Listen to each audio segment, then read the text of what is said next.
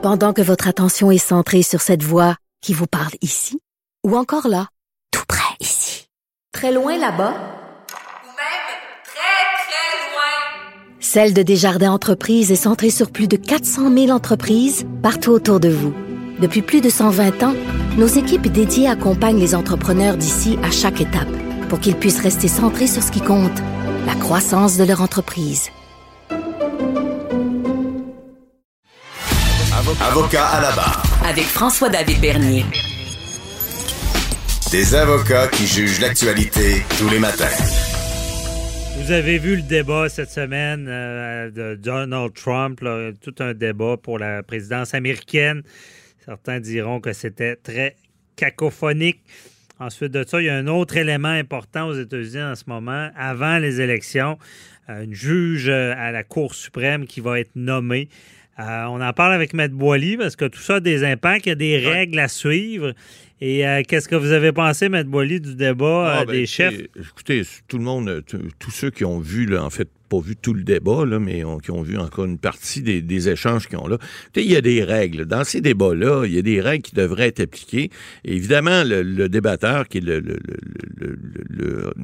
pas le rédacteur, mais en fait le, anchorman de, de Fox News, là, euh, Mhm. Le modérateur. le modérateur il qui, a essayé, son nom. ouais, qui, a, qui a essayé de, de, de, discuter avec le président, mais tu peux pas discuter avec Donald Trump. là. Quel grotesque... C'est un grotesque pe- personnage. Je veux dire, tu es du pays le plus imposant au monde, ou à peu près sa planète. C'est un, c'est un, c'est un, un- mycomane. C'est un psychopathe. Ce gars-là, il est pas, il a aucun respect des règles. Il s'obstinait avec le modérateur, disant que non, c'est lui qui a raison, puis c'est moi qui parle, puis euh, tasse-toi mon oncle, puis euh, Biden, évidemment, il se fait traiter d'endormi un peu, mais il, a traité, il y a dit des, des, des choses en disant ferme, ta boîte, puis regarde, tasse-toi de là, man. C'était vraiment, vraiment cru comme débat. Alors, moi, je me dis des gens qui veulent être à la présidence du pays à peu près le plus euh, euh, important au monde, puis démocratique en passant, parce qu'on va parler aussi tout à l'heure, nomination en Cour suprême. Ça, c'est un autre point qui est, qui est important parce que on voit que Trump, qu'est-ce qu'il fait, lui, là? là? Il n'y a, pas d'argument. Il parlait, là, par exemple, que les élections, il y avait un- une partie du débat là, en disant euh, s'il perd les élections, il va les contester. S'il gagne, il ne va pas les contester, mais s'il perd, il va les contester. Pourquoi il dit qu'il y a de la fraude électorale? Écoutez, c'est le pays le plus démocratique à peu près au monde et le pays qui a le système électoral à peu près le plus, euh, je dirais pas le plus safe, là, mais à tout le moins le mieux contrôlé sa planète. Alors là, lui, il dit, sachant déjà qu'il est en bas d'un sondage, sachant qu'il va probablement perdre, parce que là, il n'y aura pas les États clés que, la dernière fois qu'il a réussi à obtenir, même s'il y avait moins de votes. Là, on parle de, de près de 3 millions de votes, qu'il y eu moins que Mme Clinton la dernière fois. Alors, qu'est-ce qu'il fait? Il nourrit sa meute, hein, c'est sa gang de... euh, son, ses adeptes. C'est comme un gourou puis une religion. Peu importe ce qu'il dit, les gens sont là, puis... lui, là, il, se qualifie pour toute sa gang, puis toutes les, les- les autres, là, c'est pas un dirigeant. Un dirigeant, normalement, qui est élu dans un pays quelconque, il est pas là pour diriger juste sa gang, il est là pour diriger tout le pays. Alors, l'autre 50% qui est pas pour lui, normalement, il devrait, comme président, euh, comme n'importe quel premier ministre, qui soit à gauche, à droite, euh, que ce soit au Canada, au Québec ou n'importe quelle province ou pays démocratique, le, le- le- le président élu ou le premier ministre élu, il dirige pour tout le monde. Alors, on sait que, Ouais, mais- on sait que Tout normalement, le monde, j'entends tout le monde dire ça, mais moi, j'ai l'impression qu'il parle à des gens qui veulent qu'il soit comme ça. Ben, Le tout à débat, fait. tout le monde a dit qu'il l'a perdu. Il parle à sa meute. Ben, c'est ça. Mais je suis pas Parce que sûr gang- l'a perdu. Non, sa gang sont tous contents. Ils ont tous dit, il a, il a fait ce qu'il fait tout le temps avec ces gens-là, les gens de droite et d'extrême droite, qui ils- aiment sa façon de diriger. C'est une façon tout à fait désinvolte. C'est une façon. Écoutez, ils ont, ils ont le culte de Trump. Comme je vous dis, c'est comme une religion. Alors, moi, euh, quand vous dites que Trump n'a pas perdu le débat, je suis pas en désaccord avec vous. Il n'y en a pas eu de débat. C'est une cacophonie épouvantable. On lui posait une question, il répondait pas. Il disait ce qu'il voulait. Il traitait Joe Biden de tout et non. Je veux dire, c'est- c'est c'est quelque chose, c'est lamentable. Alors, on parlait de règles tout à l'heure. Le Moi, prochain débat, il va falloir que, que le modérateur euh, euh, la met sur le piton, quand- comme à l'Assemblée nationale. Couper le micro. Ben oui, parce qu'il allait loin, là. Ben là. Euh, Biden parlait d'intelligence. Il dit Parlez-moi pas Ben non, d'intelligence.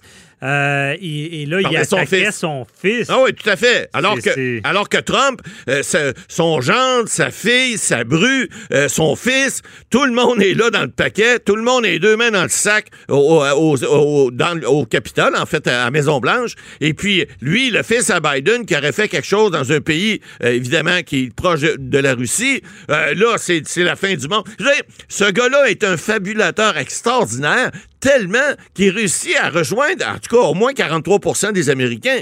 Alors, et, et comme les cyniques disaient, là, je l'ai déjà dit, un imbécile, un, deux imbéciles, un, un, 300 millions d'imbéciles, un, un, un, un, un, un. Alors, il y en a, il y en a une gang là-dedans. C'est, Écoutez, ce gars-là, d'abord, il a, fait tellement de. sa politique, c'est un show, c'est un spectacle. hein. Vous savez, bon, il, est- contre le climat, il les accords de Paris, tout ça, il a coupé les, tous les, budgets américains, que ce soit l'Organisation mondiale de la santé ou du commerce, euh, tous les trucs environnementaux, il, décriminalise les, scientifiques. Alors, euh, euh, bon, il paye pas d'impôts en plus, parce que lui, payer de l'impôt, c'est de la merde. Je veux dire, toutes ces choses-là font en sorte que, euh, euh, je veux dire, il est contre euh, l'immigration. Euh, euh, Je veux dire, l'anarchie. Non, il se fout des règles, c'est clair. de tout. Il se fout de Parce que d'ailleurs, si on va sur, sur l'autre sujet, il nomme une juge Ben à la Cour suprême avant les élections. C'est Ben, ça qui est Ben, écoutez, on a vu, là, il y a de, bon, quelques semaines, là, la, la dame que vous connaissez très bien, là, qui était la juge, la, la doyenne de la Cour suprême américaine, Ruth Bader euh, Ginsburg, euh, qui euh, est décédée. Et c'était une juge qui était quand même libérale. Bon, là, on parle du fonctionnement de la nomination des juges aux États-Unis. Euh, Malheureusement, avec Donald Trump, c'est purement politique. Alors que les autres présidents américains, oui, il y avait de la politique. Oui, on essaie de, de nommer des juges qui sont qui ont une- une affinité avec le avec le parti qui est au pouvoir. Mais il reste que dans tous les pays euh, qui sont normaux et démocratiques à travers la planète, c'est important lorsqu'on nomme un juge. Au Canada, on le fait. Il y a des gens des fois qui ont des couleurs politiques, mais lorsqu'ils deviennent juges, la couleur apprend le bord. Je vous dis pas qu'il y en a qui restent pas tendus, mais généralement, plus le tribunal est élevé, les cours d'appel, par exemple, des provinces, ou la Cour suprême du Canada, a fortiori, vous savez, le juge Wagner, qui est là, a été nommé par les, euh, bon, comme juge en chef par les, euh, les libéraux, mais c'est un juge qui avait été nommé d'abord par les conservateurs. Alors, on voit, puis c'est un excellent juge en chef, puis qui, bon, effectivement, il peut être d'allégeance conservatrice, mais lorsqu'il devient juge, il est juge pour juger la loi suivant la loi ce qu'elle est. Or, aux États-Unis, ce qu'on fait, on a vu la nomination euh, l'an passé euh, du juge euh, euh, qui, qui- qui avait fait une grosse controverse, là, parce qu'il y a eu des, il y avait eu des, des plaintes contre lui pour harcèlement du Kavanaugh, le, Ouais. le juge Kavanaugh, c'est ça. Brett Kavanaugh qui Il prenait une plainte au cégep. qui est sorti d'outre-tombe. Exact. quand Mais il reste jeune. quand même, là, ça, ça démontre que lorsqu'on veut nommer un juge à la Cour suprême, ben, il faut que ça c'est patte blanche. Or, cette semaine, ce que M. Trump a fait, il a dit, écoutez, moi, j'ai déjà ma candidate, qui est une juge connue pour ses opinions euh, qui sont euh, pro-vie, c'est une juge qui est connue comme étant de droite, euh, c'est Amy Coney Barrett, qui est probablement une bonne juriste, mais il reste que pour l'instant, c'est une nomination carrément politique. Et là où le bas blesse, c'est que lorsque Obama, par exemple, a voulu nommer un juge à la Cour suprême un an avant de partir, les républicains qui étaient majoritaires au Sénat ont dit non, non, non, non. Vous n'allez pas nommer un juge parce que il va y avoir une élection, c'est le nouveau président qui va nommer. Or, ça s'appliquait pour Barack Obama, mais pour Trump, ça s'appliquera pas. Parce que là, Trump a décidé, je vais nommer cette juge-là. Le co- comité du Sénat américain va siéger très bientôt, avant le 3 novembre, vous faites sûr et on va nommer cette juge-là. Alors là, c'est tout le problème de, l'indépendance judiciaire aux États-Unis. C'est important parce que vous savez que si on tousse aux États-Unis, on pogne la pneumonie au Canada. Alors, toute cette question de, de grande démocratie américaine, ben, ça risque de rejaillir je dis pas sur notre système judiciaire, mais ça peut rejaillir les décisions américaines qui se prennent, ben, peuvent avoir une influence jusqu'à ici au Canada ou au Mexique. Alors, c'est important que lorsque ces règles-là ne sont pas suivies de façon en tout cas, je, je dirais apparente à tout le moins, Trump se fout de tout. On l'a vu au débat, il, il n'a aucun respect des règles. Euh, je veux dire, il a- écoutez, aux États-Unis, il y a eu les Dreamers. Vous savez, c'est qui les Dreamers? Ce sont les enfants de, nés de, de- de parents, par exemple, souvent haïtiens ou autres, mexicains ou cubains, qui sont nés aux États-Unis et qui disent aujourd'hui, écoutez, on voudrait régulariser notre situation. On leur avait donné une dizaine d'années pour régulariser. Puis lui, ce qu'il a fait, ben, il a dit non, les Dreamers, on va vous expulser du pays. Alors, ça, c'est. ça va contre la démocratie, mais aussi, ça démontre sa, sa- sa façon de voir les choses unilatérale, il n'y a pas d'ouverture. Alors, alors, il décide de tout.